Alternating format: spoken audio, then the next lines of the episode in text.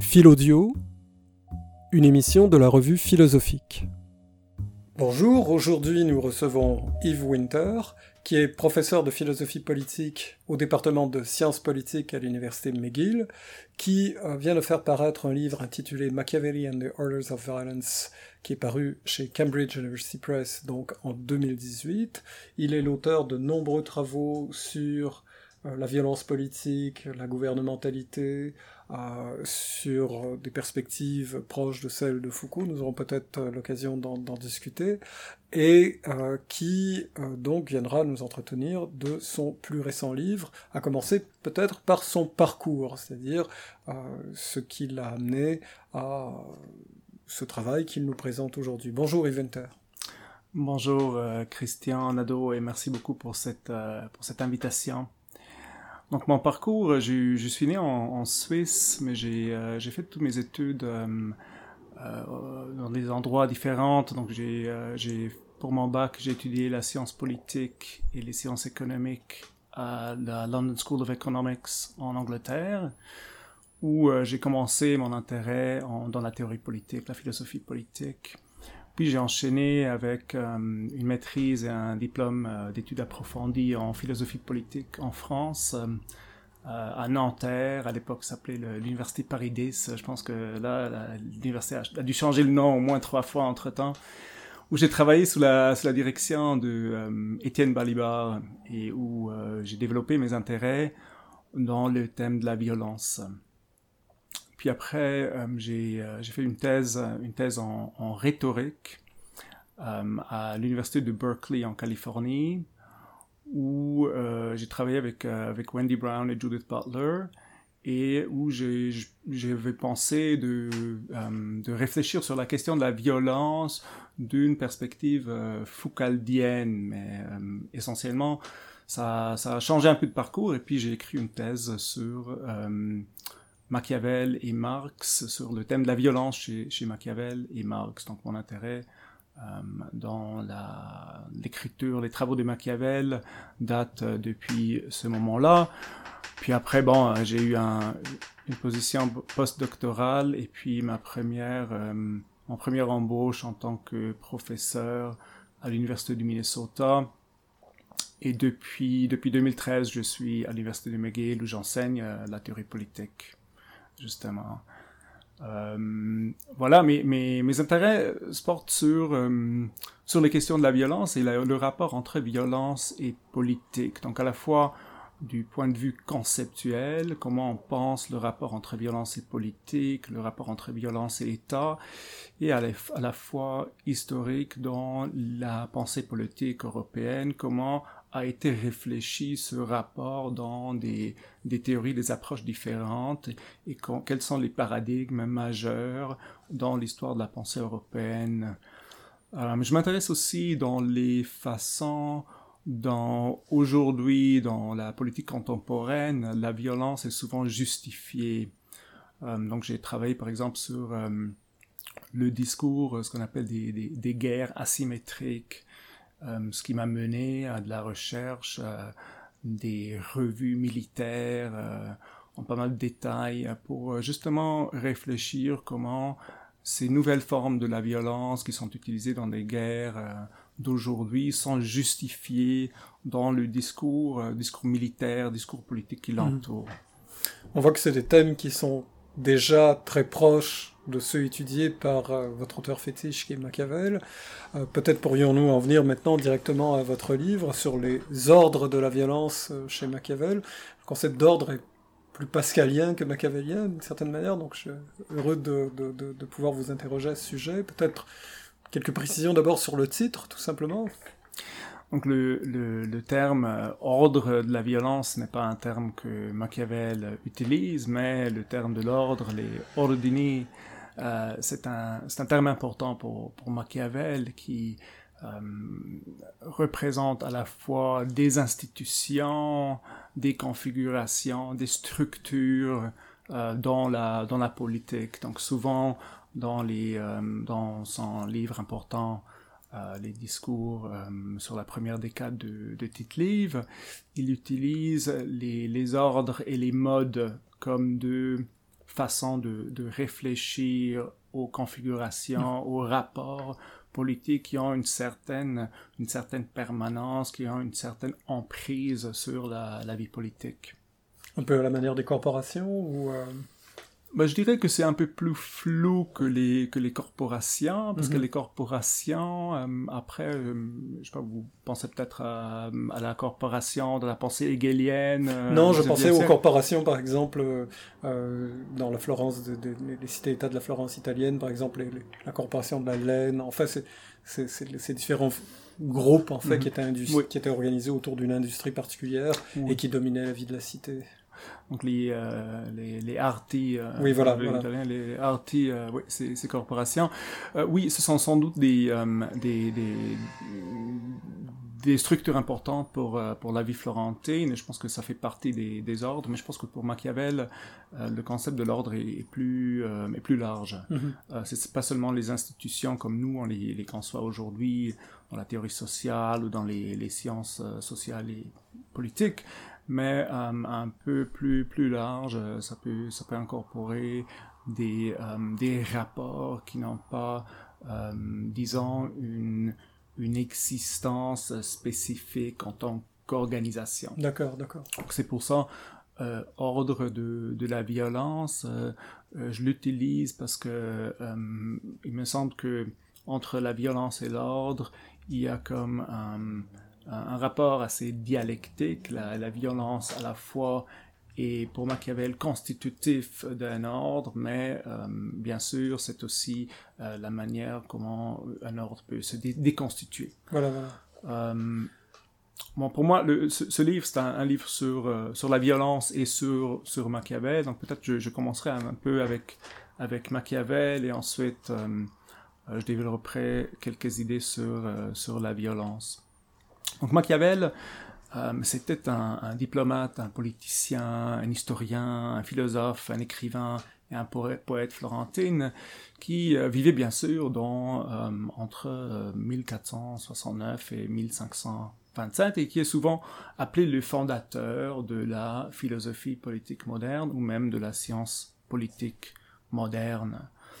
Euh, pendant beaucoup d'années, il servait comme haut fonctionnaire dans la République florentine, avec des responsabilités euh, dans les affaires diplomatiques et militaires. Et il vivait pendant un moment qui était antérieur à l'émergence de l'État territorial moderne avec sa contrôle centralisé sur le territoire, la population et les instruments de la violence. Il vivait dans, un, dans une période tumultueuse pendant les guerres d'Italie euh, de la première partie du XVIe siècle, pendant laquelle le système traditionnel en Italie des, euh, des cités-États comme Milan, Florence, euh, Gênes, Venise, Naples s'effondra et euh, pendant que euh, les majeurs, les, les, pouvoirs majeurs externes comme la France, euh, euh l'Espagne et l'Empire euh, se sentent mêlés en Italie et mmh. luttaient pour l'hégémonie en Italie avec des milliers des mercenaires euh, suisses et des technologies militaires nouvelles comme l'artillerie. Mmh. Bon. Pendant ce contexte, Machiavel euh, est un, penseur euh, républicain, euh, quelqu'un qui était engagé à l'idée d'un gouvernement populaire, où d'ailleurs il travaillait aussi bah, quand il faisait partie de cette République florentine, et à une conception de liberté publique qui implique la participation politique et euh, euh, une euh, un gouvernement participatif.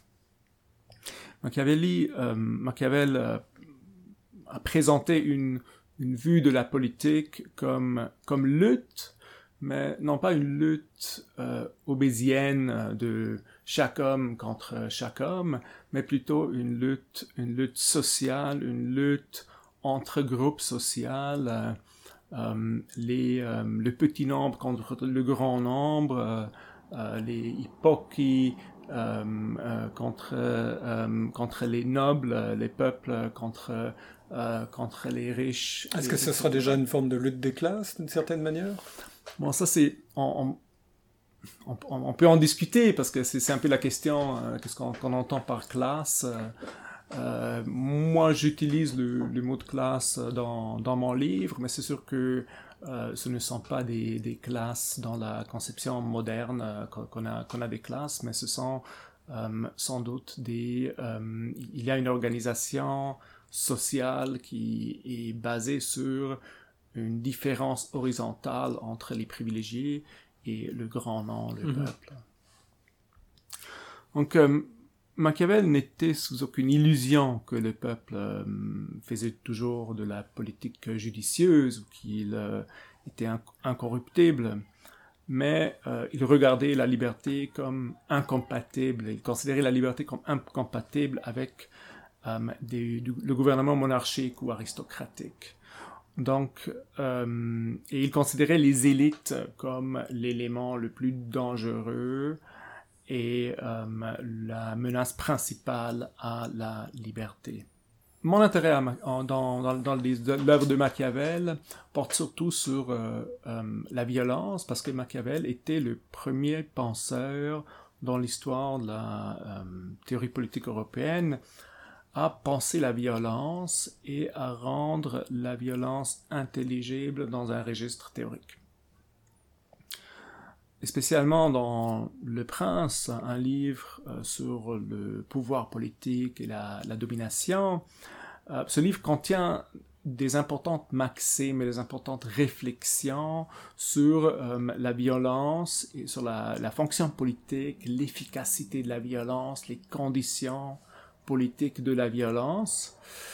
Et Machiavel s'interroge fameusement et infameusement euh, si un prince devrait être craint ou aimé, euh, si c'est mieux d'être cruel ou clément, et comme vous le savez, il répond scandaleusement que c'est souvent mieux d'être euh, impitoyable et que les actes cruels pourraient être justifiés si conclus tout à la fois pour établir un pouvoir politique qui, ultimativement, euh, est tourné pour l'avantage de la population, mhm. des, euh, des sujets.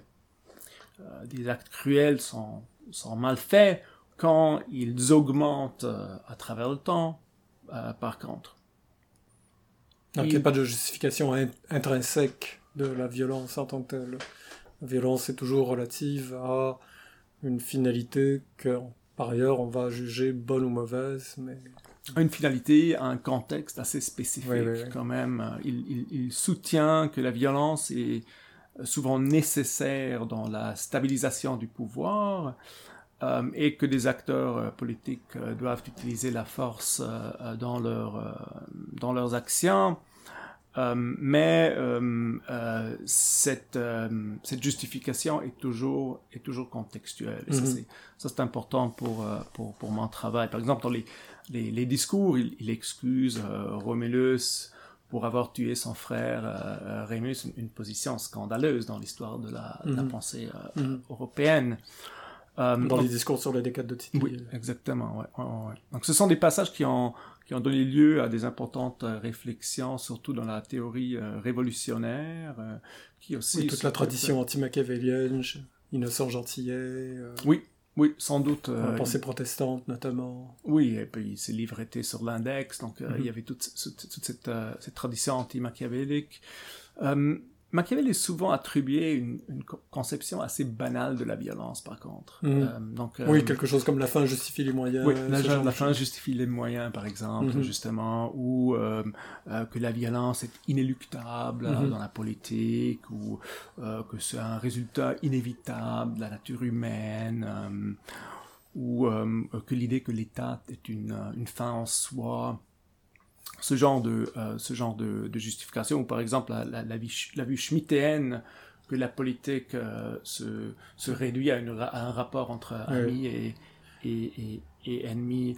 En fait, ce qui est mis, en fait, ce qui est mis de côté, c'est tout ce que l'on pourrait appeler, euh, sans forcer trop les textes, une forme de philosophie de Machiavel. C'est-à-dire à partir du moment où on ne voit pas, par exemple, toute sa réflexion sur justement la liberté et donc aussi sur les rapports nécessité-contingence, le rôle du hasard, ce que lui nomme fortune, tout ce qu'on a pu appeler comme la cosmologie de Machiavel d'une certaine manière, par exemple justement ce rapport à, au temps, à l'histoire, etc. Dès lors qu'on met tout cela de côté, évidemment, les, les, les, fameuses maximes dont vous parlez deviennent des énoncés qui sont d'ailleurs récupérés par le milieu euh, des, des, business schools, qui vont dire Machiavel pour, les pour le leadership ou ce genre de choses, alors que au, final, ça devient des, des, maximes qui sont assez insignifiantes, euh, qui n'ont pas grande valeur, qui ont peut-être pu être choquantes à une époque, mais qui n'ont rien de choquant aujourd'hui. Alors que sa pensée, en fait, peut-être beaucoup plus choquante que cela, d'une certaine manière. Oui, je suis d'accord, ce sont des, euh, cette, cette, idée de Machiavel pour management, Machiavel pour business, euh, ce sont des, des propos euh, assez banals et qui, qui n'ont rien à voir avec la pensée, la pensée de Machiavel, avec la réelle pensée. Ce que je soutiens surtout dans mon livre, c'est que Machiavel considère la violence non pas comme une technologie générique du gouvernement, et euh, non pas comme, euh, quelque, comme, comme, un rapport abstrait avec, euh, avec la politique ou avec l'État, mais qu'elle s'insère dans les stratégies à la fois des élites et du peuple pour affronter des luttes politiques et sociaux sur l'inégalité et que cette conceptualisation euh, doit être euh, contextualisée. Hmm. Donc la violence n'est pas un moyen réservé aux seuls aux seules élites qui disposent, disons par exemple, de, la force, mais il peut y avoir une force qui serait par exemple celle du peuple, qui elle aussi va utiliser la violence d'une certaine manière. Donc en fait, la violence est quelque chose qui qui n'est pas simplement un simple dispositif de gouvernement, mais qui est vraiment intrinsèque à la, au rapport politique, quels que soient les agents euh, en présence. Exactement, et qui est, euh, qui est euh, modifié par les stratégies mm-hmm. spécifiques. Donc, par exemple, les élites ont des moyens très différents que, qui sont accessibles, que celles qui sont accessibles au peuple.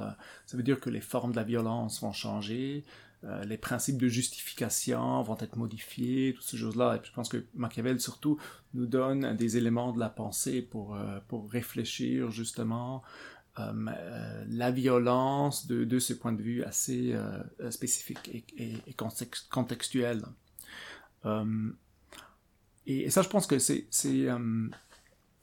ça va à l'encontre d'une perspective weberienne sur la violence qui est celle que nous apportons souvent de manière implicite à l'histoire de la pensée euh, politique, une, approche euh, weberienne qui, euh, qui pense la violence comme une coercition. Et qui, relève, qui relèverait uniquement de l'État. Hein. C'est la fameuse thèse weberienne de l'État comme disposant du monopole de la violence. Exactement. et l'État et, souvent chez, Weber, le modèle implicite, c'est celui d'un duel. Donc l'État qui dispose des mécanismes de la coercition et qui impose euh, sa volonté ou ses lois sur, euh, des, euh, sur une population ou sur des criminels ou quoi que ce soit, de manière, de coercitive. Donc l'idée, euh, c'est vraiment qu'on a deux agents et que un agent qui utilise la violence utilise essentiellement une menace pour forcer un autre agent à faire quelque chose contre sa volonté. Et cette, euh, figure, du, du, duel, euh, je pense qu'elle est, assez spécifique et qu'elle explique mal euh, les, les, diversités des formes de la violence politique que euh, qu'on regarde, qu'on a non seulement dans le temps de Machiavel, mais aussi aujourd'hui. Mhm.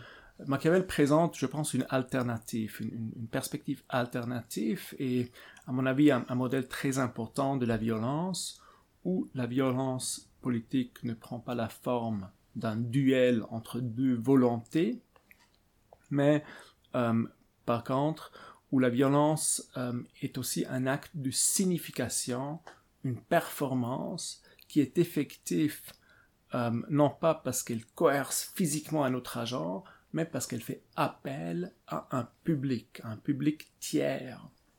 Et donc, pour Machiavel, la plupart des formes de la violence politique sont conçues à être vues et à être expérimentées par un, un public qui, laisse derrière eux des traces visibles, mm. même si euh, la violence elle-même euh, se déroule euh, dans un espace secret, par exemple dans une salle à torture. Mm-hmm. Il y a des, des traces secrètes, des, des, traces visibles, et que ces traces sont très importantes. Ce, ce qui n'est ce qui n'est pas dit publiquement n'en est pas moins su publiquement. C'est-à-dire qu'en fait, la, violence euh, consiste justement à être retiré de l'espace public, subir un traitement comme par exemple celui de la torture, euh, mais l'effet performatif, en fait, c'est précisément, c'est que n'importe quelle personne peut être euh, perdre son statut de personne publique, se retrouver dans un espace complètement privé où elle est traitée de la manière la plus arbitraire possible. Euh, et ça, ça a un effet public, c'est-à-dire que ça a un effet performatif. Et euh, donc en fait, vous inscrivez la violence dans, pour envoyer un vocabulaire qui n'est pas encore une fois celui de Machiavel, mais qui serait une forme d'espace public de communication. C'est-à-dire qu'en fait, il a ce qui compte malgré tout, même lorsque la violence n'est pas visible, c'est que ses effets soient performatifs. Oui, exactement. Je pense que le spectacle est essentiel pour comprendre, euh, pour comprendre la violence euh, politique et mm. pour comprendre les logiques politiques. Euh, et en ce sens-là, on retrouve peut-être vos premiers travaux sur Foucault ou en tout cas l'esprit foucaultien de la démarche. Ouais, ouais, ouais. ouais. surtout, c'est le fameux début de. Mm-hmm. surveiller et punir. Surveiller et punir, exactement, cette, histoire de, de, Damien. Par contre, euh, pour Foucault, évidemment, cette, euh, ce spectacle euh, fait partie de, l'âge classique, et puis après, on ne le voit plus, mais je pense pas au contraire que, que ce spectacle reste une figure très importante, pas la seule figure, évidemment, mais une importante manière, un, important paradigme pour comprendre la violence politique, même, même actuelle, même mhm. actuelle, parce que on a souvent on parle souvent, surtout dans les perspectives critiques, on a souvent l'impression euh, que la violence s'associe naturellement avec le secret. Et je pense que euh, avec, euh, cette approche à le danger qu'elle implique qu'une publicisation de la violence est en soi un travail critique, est en soi un travail euh, qui va à l'encontre, au contraire, de la, de, de, la logique politique de la violence. Mm, mm. Mais je pense que souvent, c'est en, fait, euh, c'est en fait le contraire. Mm. Par, exemple, euh, je, pense que, si vous vous rappelez, le, grand scandale à Abu Ghraib, dans les, les, les prisons mm-hmm. américaines à Abu Ghraib, euh, où il y avait euh, cette, euh, ces, ces, tortures et ces, ces actes, ces, ces, les actes de torture américaines contre, contre les, les, contre les prisonniers, les prisonniers irakiens. quand le New York Times euh, a fait, quand ça a fait la première page du New York Times, on pourrait penser, bon, là, il y a la lumière qui se met sur une, une pratique violente dans le secret, que cette lumière, par elle-même, euh, a une, un effet de, de, de nettoyage, maintenant, de, mm-hmm.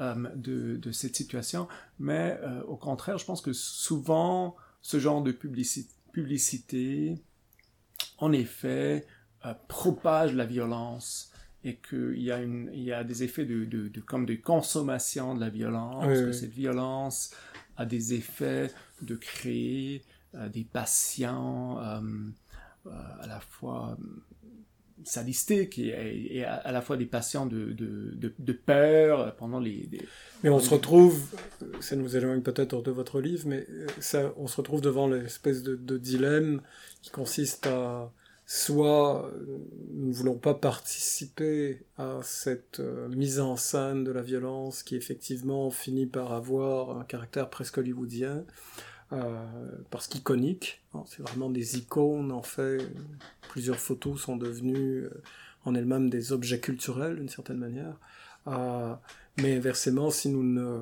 si nous refusons de participer à une telle logique, il y a le danger aussi de tout simplement de ne pas dénoncer et de ne pas tenter de mettre en lumière. Mais en fait, la perspective machiavélienne, ce serait peut-être justement de nous dire que euh, il n'y a pas à trancher nécessairement, mais qu'il faut qu'on voir que, étant donné que chacun de ces phénomènes ou chaque, comment dire, quelle que soit la volonté qui sera celle d'agir ou de ne pas agir, il y aura des effets en réaction à la violence, qui eux-mêmes participent donc de cette logique de violence. C'est sûr que Machiavel ne nous donne pas une recette, euh, une réponse à ce genre de dilemme, mais je pense que ces travaux nous aident à poser la question mm-hmm. et à commencer une réflexion. Et ça, c'est important. Ce sont des travaux qui, d'ailleurs, euh, ont été faits euh, surtout, par exemple, dans le le black feminism, il y a pas mal d'approches déjà qui, euh, euh, qui réfléchissent justement à la question comment est-ce que euh, la, la, visibilité de la violence, rendre visible une certaine violence, comment est-ce que ça pourrait en fait propager cette violence au lieu de la, au lieu de la, de la réduire. Et je pense que ce sont des, des, approches très intéressantes. Bon, moi, mon approche euh, et informé par l'histoire de la, de, la, pensée euh, euh, politique. Ce n'est pas, ce n'est pas la seule façon de d'affronter ce phénomène, mais je pense que pour, pour, pour, Machiavel, ce, que, ce, que, nous aide à, à réfléchir sur l'aspect spectaculaire, sensoriel, graphique et iconique de la violence et de la, façon dont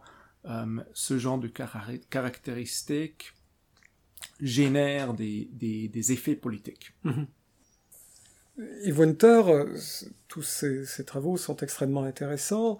J'aimerais savoir, euh, maintenant que vous avez publié donc ce livre dans une maison aussi prestigieuse que Cambridge University Press, on pourrait euh, croire que ce travail en fait a trouvé son point d'aboutissement, euh, mais je doute fort que ce soit le cas. Donc, quelles seraient les prochaines recherches que vous envisagez dans la suite ou non de ce travail sur Machiavel? Merci. Donc, j'ai comme trois chantiers différents en ce moment. je vais continuer évidemment de, m'occuper un peu de, de, Machiavel. j'ai j'aimerais quand même réfléchir un peu plus sur quelques aspects de, de, de, la violence ou euh, de, de, rapport entre violence et ordre euh, que je n'ai pas pu euh, développer dans, dans, le livre, donc il y a encore des, du travail à faire. Surtout dans les, les, comédies et dans l'œuvre littéraire de, Machiavel que je n'ai pas mis en, en avance dans, dans, ce livre que je viens de, je viens de publier. Sinon, j'ai deux autres, deux autres chantiers, deux autres livre que, auquel je travaille. Euh, l'un, c'est un, livre sur, un petit livre sur euh, l'idée, le concept de l'imaginaire politique. C'est une idée qui a été euh, développée dans la théorie, la philosophie française de l'après-guerre on la retrouve, la première formulation chez, chez Sartre dans les années 40, euh, son livre sur l'imaginaire. Et puis il y a plusieurs, euh, il y a plusieurs lignes euh, par la, pensée, pensée française, à la fois psychanalytique, à la fois politique, philosophique, qui, ont, développé cette idée de l'imaginaire social ou de l'imaginaire politique. Euh, une, idée qui a été développée surtout par des auteurs qui sortaient des milieux euh, communistes euh, dans, les années 60-70, des gens comme Cornelius Castoriadis, Claude Lefort, François Furet, il y en a d'autres, qui ont, développé cette idée pour combattre un certain réductionnisme économistique d'une certaine philosophie euh, ou théorie marxiste, mhm. et à la fois qui ont cherché euh, une manière à penser euh, la force des images. Mhm.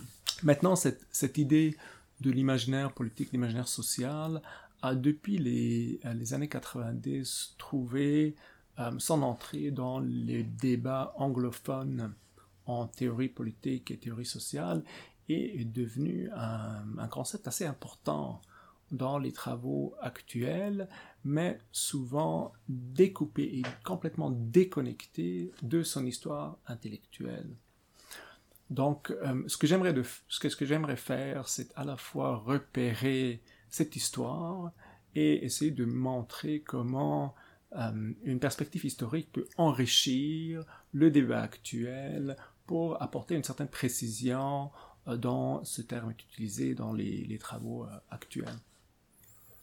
Et un troisième chantier? Oui, le troisième chantier. Le troisième chantier, euh, ça c'est, ça va être encore complètement autre chose. C'est en fait un travail sur